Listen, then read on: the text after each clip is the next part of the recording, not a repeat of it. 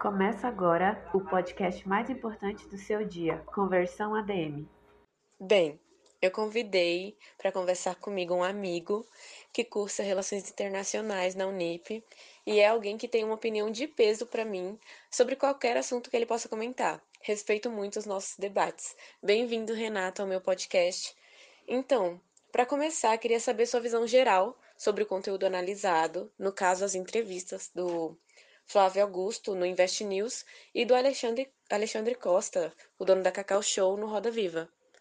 Bom dia, boa tarde, boa noite para todos aqueles que estão ouvindo o podcast.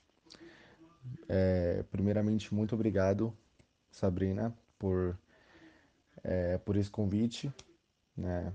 Estou muito lisonjeado. É, Sou estudante de Relações Internacionais, né? é, estou no sexto semestre do curso, é, tenho 20 anos e estou aqui né, para debater né, junto com a nossa amiga Sabrina sobre é, o empreendedorismo, né? É, o empreendedorismo em si diante dessa pandemia, né, em relação a esse acontecimento, né, é, difícil, né, que estamos vivendo hoje, né. Bom, Flávio Augusto, né, que ele é um grande empreendedor, né, ele é o maior empreendedor do Brasil, ele conseguiu, né, é, administrar muito bem o, o, os, os negócios dele em plena pandemia, né? Foi algo que extremamente para algumas outras é, empresas foram difícil, né? Um, um homem bem sucedido, uma pessoa bem sucedida, uma pessoa que que tem uma boa responsabilidade financeira, né, que tem como um dos maiores negócios que são o futebol, né, dono de um clube de futebol, é, que é o, um dos maiores do, dos Estados Unidos, e também dono de um dos maiores cursos de inglês também, né, uma pessoa exemplar. É, ele conseguiu é, reverter toda a situação nesse mundo financeiro, principalmente aqui no Brasil, né? Ele ele conseguiu é, administrar muito bem o fato das, é, é, é, das supostas demissões que poderiam ocorrer em meio a essa pandemia, né? em meio a esse caos é, difícil, né? principalmente para a área, para a área econômica, né? que é muito difícil né? de, de retratar, né? de, de ressuscitar, digamos assim. Né? Porque em alguns lugares a economia ela é muito baixa, né? querendo ou não, ela acaba sendo um pouco, que digamos, escassa, né? E um dos maiores é, é, projetos que ele teve aqui, né, além do curso de inglês, que é a WhatsApp, né? Também tem outros projetos que ele construiu em plena sua carreira, é, que hoje ele é dono, né? Ele conseguiu, uh, digamos que, administrar né, muito bem, como eu vinha falado. Não gerou nenhuma demissão. Né? Ele, não, ele conseguiu fazer com que o, o caixa reserva dele é, fosse suficiente para para sustentar o negócio durante essa pandemia né? Ele observou, ele fez aquele cálculo né, bem é, reestruturado, né, para poder vencer essa barreira econômica, né, que outras empresas hoje em dia estão sofrendo, né? E isso acaba sendo impressionante, né? É um trabalho bem é, avassalador, né? É um trabalho digamos, que traz benefício para a população, para a sociedade em si, né? Bom, temos que relevar também a, a parte de descontos, né? Que ele ofereceu para os alunos, né? Um desconto de 25%, né? Que foi um desconto muito importante, mais para as pessoas é, que estavam desistindo, né? Estavam prestes a desistir do curso pelo fato de terem sido demitidas, pelo fato de, de, de terem seus salários reduzidos né, pelas empresas.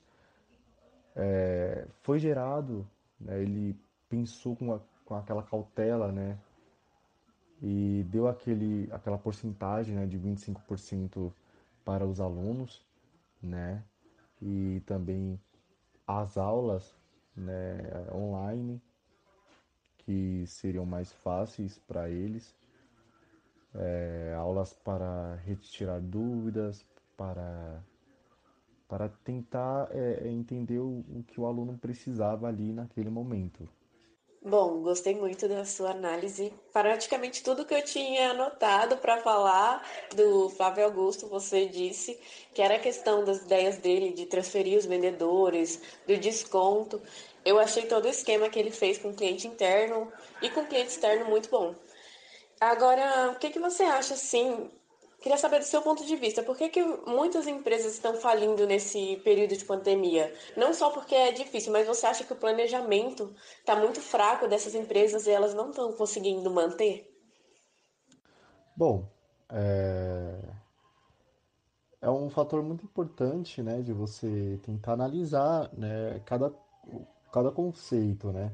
Tipo, é, veio a pandemia, né? veio a pandemia, é, microempreendedores quebraram já imediatamente, né? Começaram a ter reações referente à pandemia, né? Muitas empresas realmente quebraram, realmente faliram, né? Outras é, é, microempresas tentaram se reinventar, em plena pandemia, algumas deram certo, outras não, e outras estão tentando para não serem falidas, né, para não quebrarem. Né? Em relação ao planejamento, é, nenhuma empresa é, imaginava, né, ninguém, é, o mundo inteiro não imaginava que uma epidemia né, ocorrida na China poderia se espalhar imediatamente para o planeta todo, né? Poderia ocasionar uma pandemia, um caos, digamos que um caos econômico, né, como vemos hoje, né, e, e que prejudicou né, esse cenário econômico tanto internacional como nacional, né. É, é bem importante ressaltar que nenhuma empresa, quase nenhuma empresa tinha um planejamento, né, para isso. Né? Nenhuma empresa quando monta, é, quando é montada, né, perdão, Nenhuma empresa, quando ela é montada, quando ela é transformada, quando ela é construída, tem aquele, é, é, é, é, aquele tópico, né? Tipo, tá, e se uma pandemia vir? O que, que eu vou fazer? Né? Então ninguém pensa nisso. Né? Nenhum empreendedor, nenhum microempreendedor vai pensar nisso. Né? É, uma coisa que a gente pode falar é sobre, né, sobre o, o, o documentário né, do, do microempreendedor é Flávio Augusto, do micro não, perdão, do empreendedor bilionário Flávio Augusto, que ele relata que ele estava preparado para essa pandemia, né? Mesmo ele não sabendo o que poderia acontecer, mas é, é pelo menos ele, ele tinha um, um, um, recurso, né? Ele tinha um recurso para que caso alguma coisa poder, pudesse acontecer, ele já poderia estar em, né, é, é, é investido o dinheiro reserva naquele projeto. Né? Foi o que ele disse. Né? Ele, o fato dele não, não ter demitido nenhum funcionário, não ter tido nenhum corte de missão, né? E nenhuma, nem, é, é, é, nenhuma filial dele de, de cursos fechou, né? Porque ele tinha dinheiro suficiente para poder, é, é, como eu posso dizer, para poder dar, né? Para poder distribuir para essas empresas, para esses cursos, para poderem ser fortalecidos, né?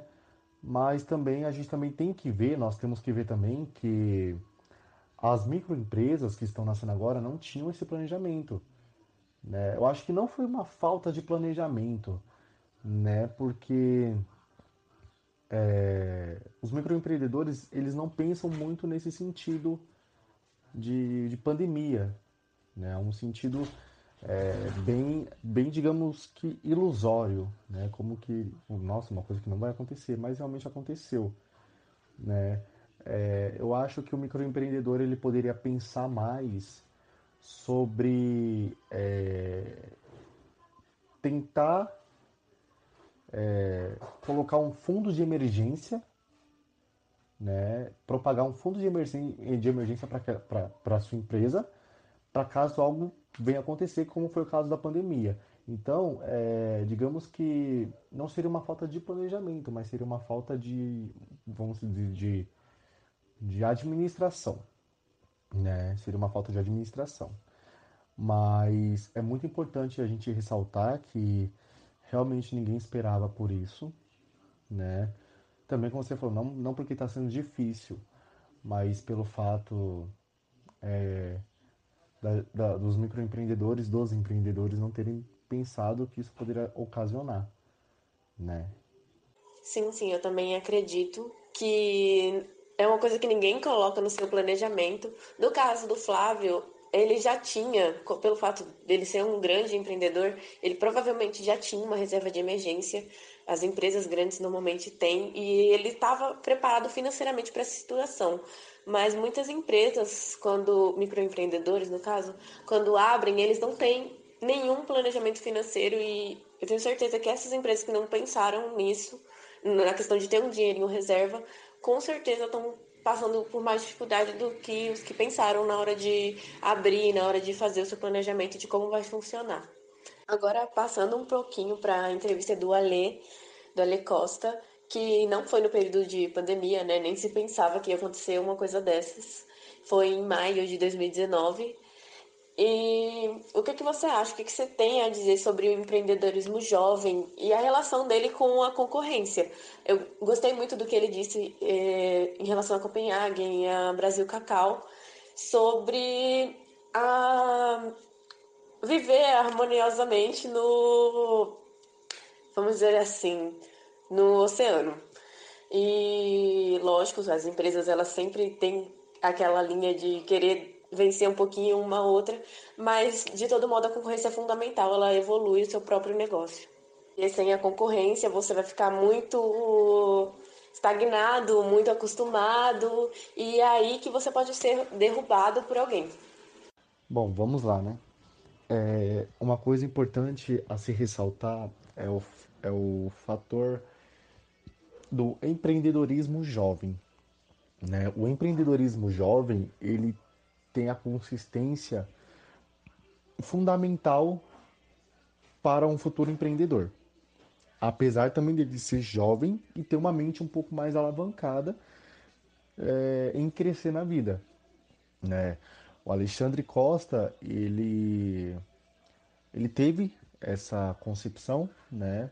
No meu ponto de vista, ele conseguiu é, é, criar, digamos que um império né, de chocolates, né?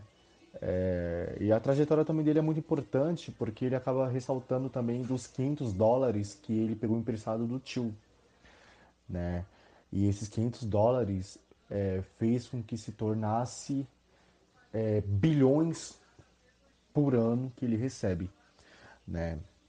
É, e, e, em relação uh, a isso, né, em relação a essa trajetória dele, né, até chegar onde, onde ele está, né, essa, esse cargo tão importante, né, que ele exerce, que é o presidente, né, ele ele já não se considera assim tão importante para a empresa pelo fato de é, é, é do, do, dos próprios executivos né, estarem comandando ali, né? E ele até fala, né? Ele até cita que é, a empresa ela já não precisa mais de mim. Sou eu agora que preciso da empresa, né? Apesar dele ser, apesar dele ser o presidente, né? Apesar dele não se demitir, lógico, ele tem executivos é, propriamente, é, ele tem executivos propriamente qualificados, né?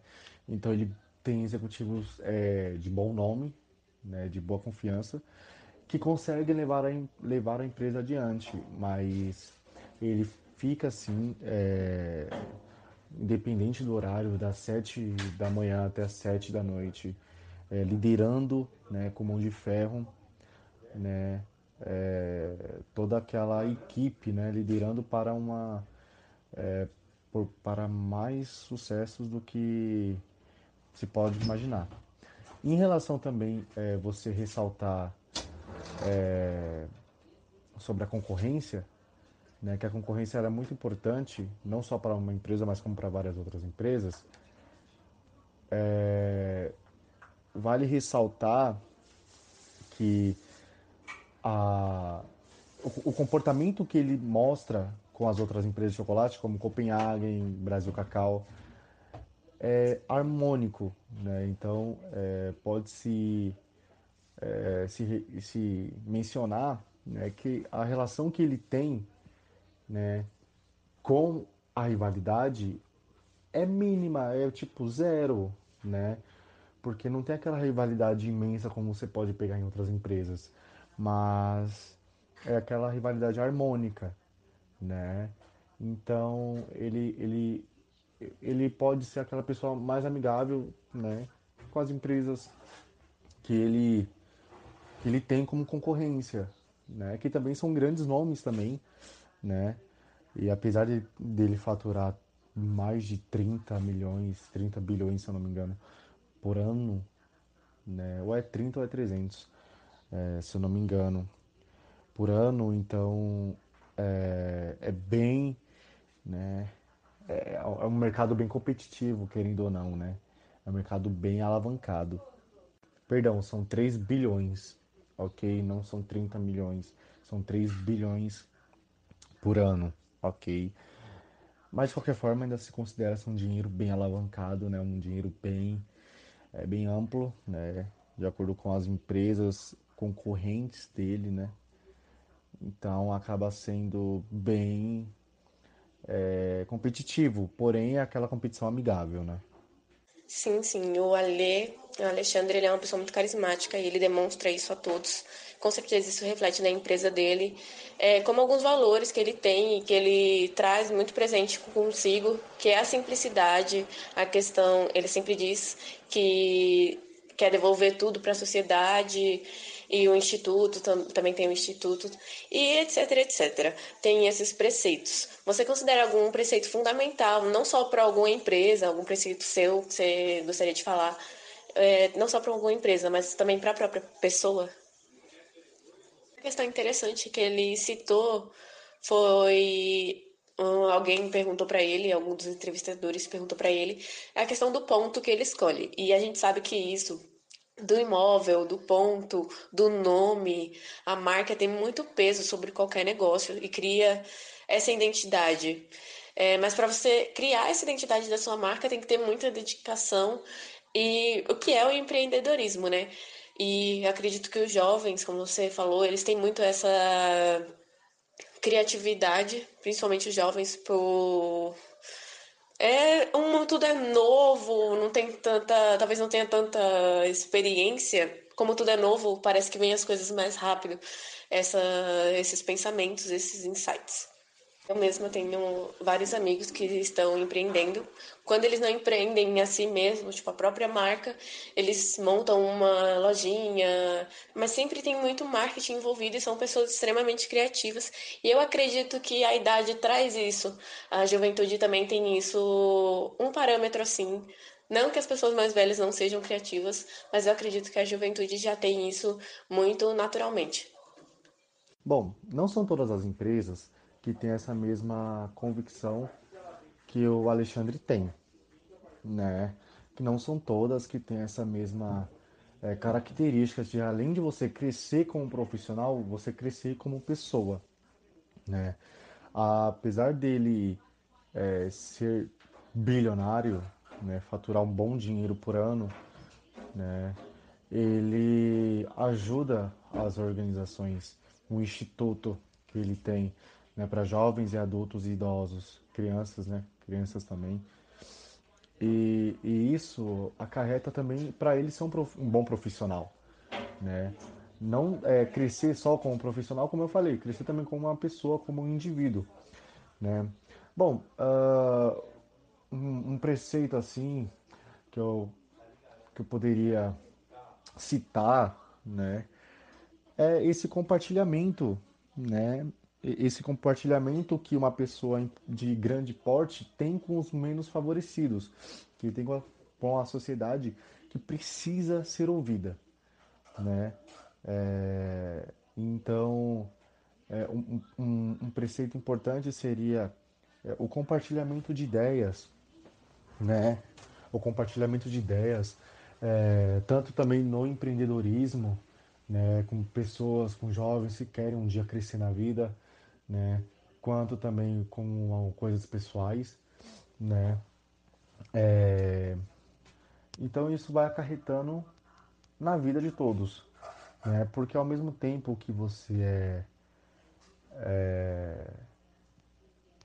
como eu posso dizer, ao mesmo tempo que você é uma, uma pessoa de entidade pública, né? De, de vista pública, você não faz aquilo só para ter um interesse, você também faz aquilo para poder ajudar, porque da mesma forma você está ajudando o próximo. Né? Então, Alexandre, ele é um exemplo, é uma figura importante para uma sociedade profissional. Né? É... O Alexandre, ele, ele mostra né, que independente de sua classe, ele se importa com, as, com a minoria. Né? E então a gente tem que ressaltar que, que em plena, em, em pleno tudo que está acontecendo, sim, esse documentário foi feito em 2019, mas inclusive hoje, né, em, em tempos pandêmicos, né, é, precisa-se mais dele do que nunca, né? Então ele se sente a favor de ajudar, ele se sente na defesa de ajudar aquelas pessoas porque ele também foi um jovem é, sonhador, né? Ele também passou por dificuldades e hoje ele está onde ele chegou porque ele mereceu, ele lutou, ele batalhou, né? Então é uma figura muito importante para a nossa sociedade, né? Que a sociedade precisa mais de pessoas assim, né? Então o que eu tenho para falar seria é, os empresários é, poderem abrir um pouco que digamos é, abrir mão um pouco, né, é, dos seus conhecimentos para poder compartilhar é, conosco, né, porque é sempre bom, porque é assim que a gente transforma é, pessoas, né, é assim que a gente consegue abrir o, o, o, pensamento das pessoas, abrir mais a cabeça delas para poder é, fazer com que elas enxerguem, né, é, como que é batalhar para para levantar, como que é enfrentar todas as, as necessidades, né? Ver que tudo, todas aquelas pessoas que estão são importantes ali passaram perrengue na vida. Então, fazer com que os, que os empresários enxerguem que eles não estão sozinhos, né? As pessoas ali não estão sozinhas e sempre terão aquelas pessoas para ajudar, entendeu? Exatamente, exatamente foi o que você disse, né? Porque a juventude, ela, ela vem crescendo, né, mais no âmbito profissional, né? Então esses assuntos mais tecnológicos, né, esses assuntos mais ligados à tecnologia, mais a conhecimento, né, a, a conhecimento tecnológico, né, é, se refere também a mais a juventude, porque elas já conseguem ter mais habilidade, né? Elas já nascem com isso, com essa habilidade, assim, né? Vamos dizer assim. Então, é, é muito mais fácil, é, não, não querendo falar também das pessoas mais experientes também, mas querendo ou não, é muito mais fácil um jovem tentar uma, abrir uma empresa, né? Porque ele tem muito mais imaginação. Por quê? Porque ele vai fazer a marca dele, ele vai ver o que tem que ser feito ou não. Então ele já se baseia mais na sua criatividade. Né? Então é, ele consegue pensar em praticamente 10 mil coisas de uma vez só né, e tirar as suas próprias conclusões ali. né? Ele não precisa de um executivo, ele não precisa de uma parte administrativa, ele não precisa de uma parte de organização, ele não precisa de uma parte de tesouraria. Então ele já vai pensando tudo aquilo de uma vez só. Né? Porque se ele precisar de tudo isso, ele vai precisar mais para frente. Já a pessoa que é mais é, encarregada disso, né, mais experiente, digamos assim, mais de uma idade um pouco mais avançada, ela já não tem tanto isso, entendeu? Então ela meio que ela acarretaria mais uma parte administrativa, né? Ela pensaria aos poucos, no decorrer do tempo, de, de ideias, entendeu? Então, hoje o jovem, ele está mais apto a abrir a sua empresa do que uma pessoa que, digamos assim, um pouco mais velha, né? Não que elas, eles não possam abrir, mas é sempre bom as pessoas é, é, também rebaterem conhecimento, né? Então, tipo, hoje a gente vê muito, né? Os jovens de 17, 18, 19 anos ajudando, né? É, homens e mulheres de 30, 40, 50 anos, né? A entrar nesse mundo tecnológico, a entrar nesse mundo é, de reconhecimento de marca, né? Porque você levantar uma marca é muito difícil. Você pode pegar a história da Adidas, você pode pegar a história da Nike, você pode pegar a história da Puma, entendeu? Então todas aquelas marcas que hoje são as mais famosas do mundo, são as mais usadas, têm um significado, entendeu? Lutaram muito para que aquele aquele logo, né, aquela aquela imagem, aquela, aquele desenho, simples desenho, fosse estampado mundialmente, né, no mundial, tipo, no mundo todo. Então acaba sendo bem relevante, né? Então, é, hoje vemos as marcas mais importantes tem sim uma história, né? Tem sim uma luta, né? E hoje é mais significativo também as pessoas é, se inovarem cada dia mais, estarem mais aptas a, a terem mais um conhecimento avançado, né? Em relação a isso. Sim, agora uma coisa que eu tenho mais assim, que eu queria que você me explicasse porque como você estuda relações internacionais, você tem um certo conhecimento sobre essa questão de imposto, de impostos às empresas, que varia de país para país, né? Eu queria saber é, se os impostos eles caem aqui no Brasil, eles caem mais em empresas nacionais ou em empresas internacionais, pensando em empresas de grande porte, né? Eles caem mais forte em que empresas? Faz parte do nosso sistema capitalista, né? A questão de reter as empresas aqui para continuar girando a economia e etc, etc. Ah, e eu queria saber sobre essa questão dos impostos. É, como você me explicaria, eu explicaria para alguém como é que funciona esse sistema? Bom, é, muitas das vezes vai de governo para governo, né? A gente tem que colocar em conta né, é, os governos atuais né, em relação a impostos, né, tanto para empresas internacionais quanto para empresas nacionais.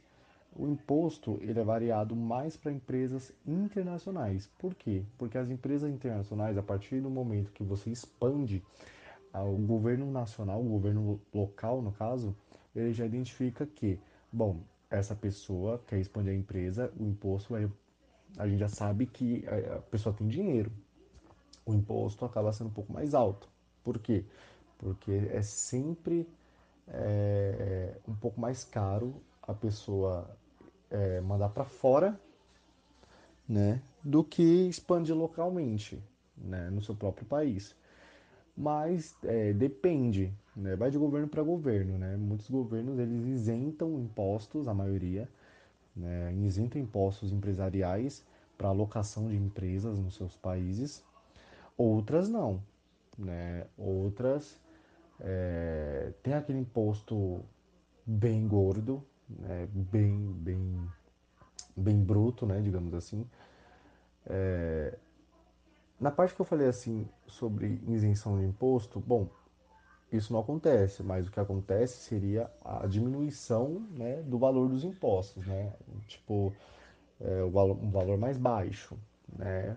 Porque você abrir uma empresa, é, é, uma filial em outro país, vai dependendo, né? Pode ser algo bom, pode ser algo ruim. De qualquer forma, é benéfico, sim, para a economia do país, mas vai de acordo com o atual governo, entendeu? Então, hum, dependendo de onde ele está vindo, né, de qual é a, a, a, a, sede do país, né, vai também de acordo com, com é, digamos que uma conciliação, né, um acordo entre os países também vai de afinidade de país para país também, que é muito importante também, entendeu? E, e isso cede ainda mais a negociação, né? A negociação de impostos e tudo mais. Mas é, é mais vantajoso uma empresa nacional mesmo, sendo expandida, do que uma, uma empresa internacional. Né? Então, o imposto cai muito mais sobre a empresa internacional do que uma empresa nacional. Entendi, entendi. Obrigado pela explicação. E outro conselho que eu acho muito importante citar aqui, já para finalizar, né, que o Alexandre fala é sobre a questão de encantar, que eu acho que isso serve para, como você tinha falado, que a simplicidade realmente é um dos valores muito importantes em qualquer pessoa, mesmo ele sendo um grande empresário que ele é hoje, ele não deixou isso de lado. E eu acredito que o encantar as pessoas tem muito a ver com isso e é por isso, e pela dedicação, óbvio, que a empresa dele tem todo esse sucesso. E eu deixo aqui, se você quiser falar mais uma coisa, algumas considerações finais, eu deixo aqui isso da gente sempre procurar encantar as pessoas e mostrar o nosso melhor para elas, não na intenção de receber algo em troca, mas sim pelo fato de de demonstrar amor. Vou ressaltar aqui que muito obrigada pela sua presença no meu podcast. Muito obrigada pelo seu tempo, que é uma coisa difícil. é uma coisa difícil na vida de todo mundo. Eu agradeço por você ter dedicado seu tempo, um tempinho, para conversar comigo, para assistir as entrevistas. E é isso. Muito obrigada. Bom, eu que agradeço, né? Muito obrigado por me conceder, né, essa primeira análise que eu, que eu tive, né, diante desse desse tema que é muito importante, né? É, que é o empreendedorismo, inclusive nos dias de hoje, em plena pandemia, né? E quero ressaltar também o conceito é, muito importante, uma coisa muito importante, que não devemos nos prender a essa pandemia, né? É, isso está sendo um obstáculo muito grande para a maioria dos empreendedores, mas isso é uma luta que a gente tem que vencer, né? Todos os empreendedores têm que vencer, né? A partir do momento que tem uma empresa vencendo a pandemia, né, ela já está apta, né, a se revolucionar, né? E os microempreendedores não podem desistir, não podem se dar por vencido. E temos sim, sim que acreditar que teremos é, um mundo melhor mais para frente, com altas conquistas. E é isso. Muito obrigado, viu?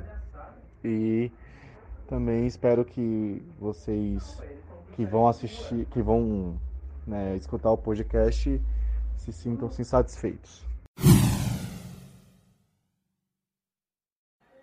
Hasta luego, mis oyentes, y besos de luz.